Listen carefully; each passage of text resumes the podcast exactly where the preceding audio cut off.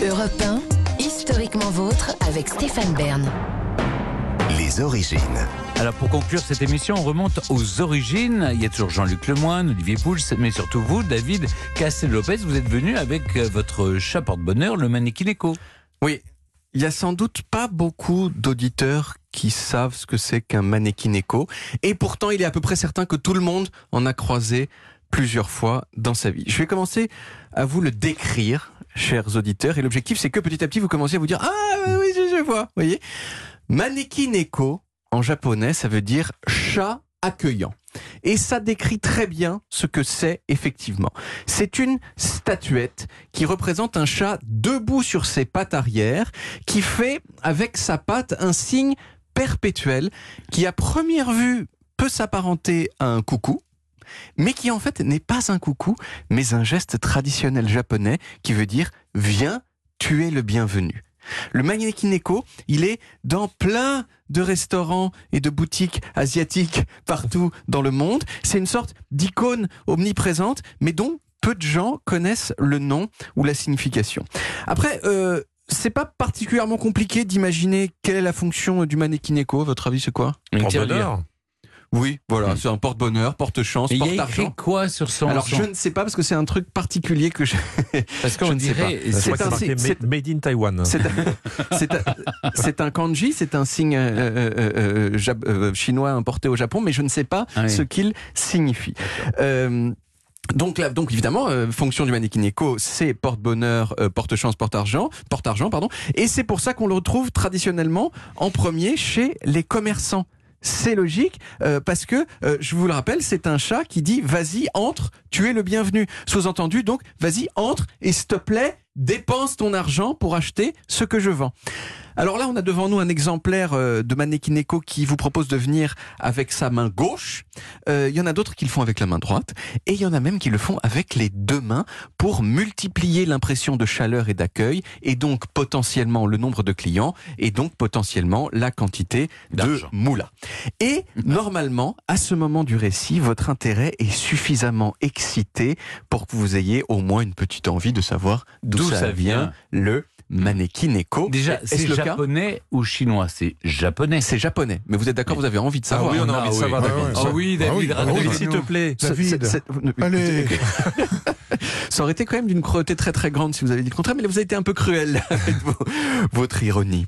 Mais je vous crois quand même. Alors déjà, euh, oui, c'est japonais. euh, et déjà, alors première chose, déjà au Japon et pas que au Japon, mais au Japon aussi, le chat c'est un animal qui n'est pas neutre.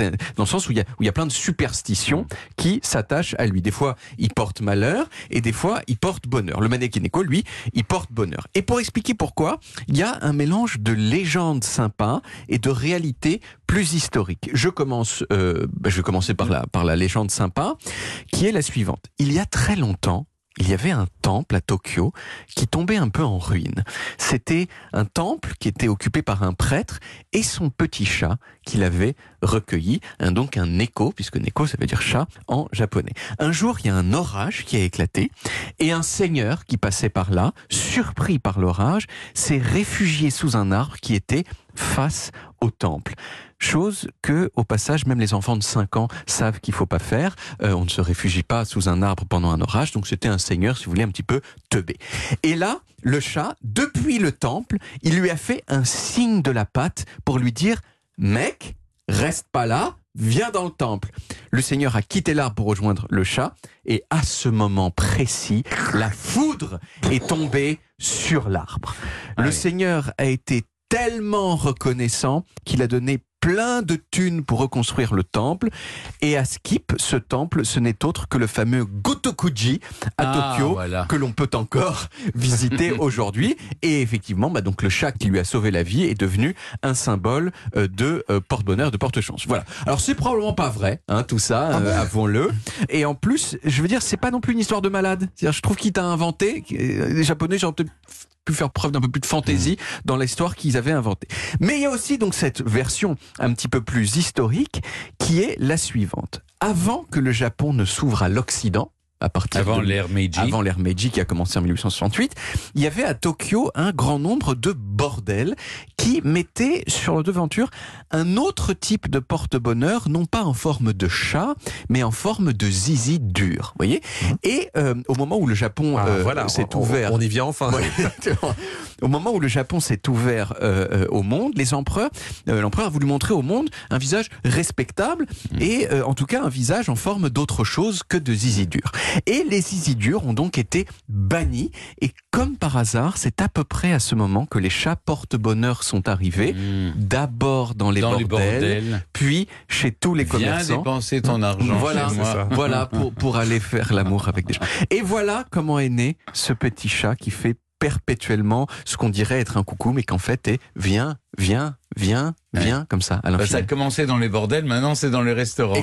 C'est vraiment ce que je retiens de votre, de votre chronique. On pourrait penser que ça Exactement. pas de mime un zizi dur aussi. Hein. Euh, oui, à ce moment-là, tout est phallique. Hein. Oui, on oui. est tous Ouais. phalliques nous-mêmes, Oui, le oui. micro, hein, le, Bien sûr, bien sûr, oui, bien sûr. Mais en tout cas, on a appris des choses. Merci David. On retrouve les origines en podcast sur toutes les applis audio et en vidéo sur YouTube Dailymotion et sur le site europe1.fr où vous pouvez également retrouver nos émissions. N'hésitez pas à le faire.